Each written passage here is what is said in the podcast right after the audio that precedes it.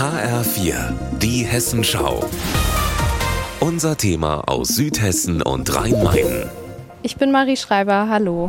Ich bin an diesem Abend in der Frankfurter Innenstadt, wo Jugendliche und junge Erwachsene gerne feiern gehen. In einer ruhigen Seitenstraße der großen Einkaufsmeile Zeil sehe ich eine Gruppe junger Männer. Sie reichen schwarze Ballons umher. Sie befüllen sie aus der Gasflasche und saugen abwechselnd die Luft aus den Ballons ein. Erst langsam, dann schneller. Die Gruppe konsumiert Lachgas, eine Partydroge, die in Frankfurt gerade total im Trend ist. Ich verlasse diese etwas unbehagliche Szene und kehre auf die mittlerweile stark belebte Zeit zurück. Je später es wird, umso mehr fällt mir auf, wie präsent diese Droge in Frankfurt ist. Leere Luftballons, die unachtsam auf den Boden geworfen werden und dort in kleinen Haufen herumliegen. An Lachgas zu kommen ist echt einfach. Ich probiere das selbst aus, natürlich ohne selbst zu konsumieren. Erste Station, ein Kiosk in Altsachsenhausen. Ich frage den Verkäufer und bingo, er hat etwas da. Die Kartusche kostet zwischen 35 und 80 Euro je nach Größe. Die Kartusche für 80 Euro sieht aus wie eine große Wasserflasche und fasst etwa 2 Liter. Ich finde noch einen zweiten Kiosk, der Lachgas verkauft.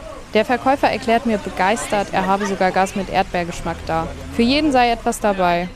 Vor allem im Konsum mit Alkohol sei es berauschend. Von den hohen Risiken in der Kombination mit Alkohol erzählt er mir allerdings nichts.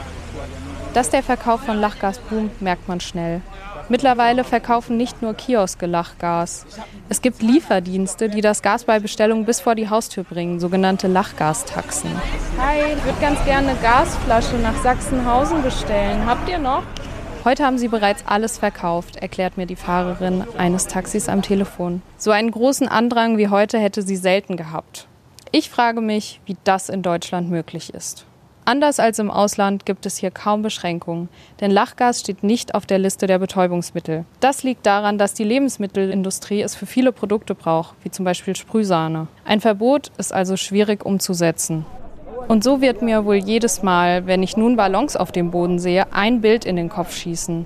Junge Männer, die sich mitten in der Öffentlichkeit mit Lachgas berauschen. Legal und aus dem Kiosk. Marie Schreiber in Frankfurt.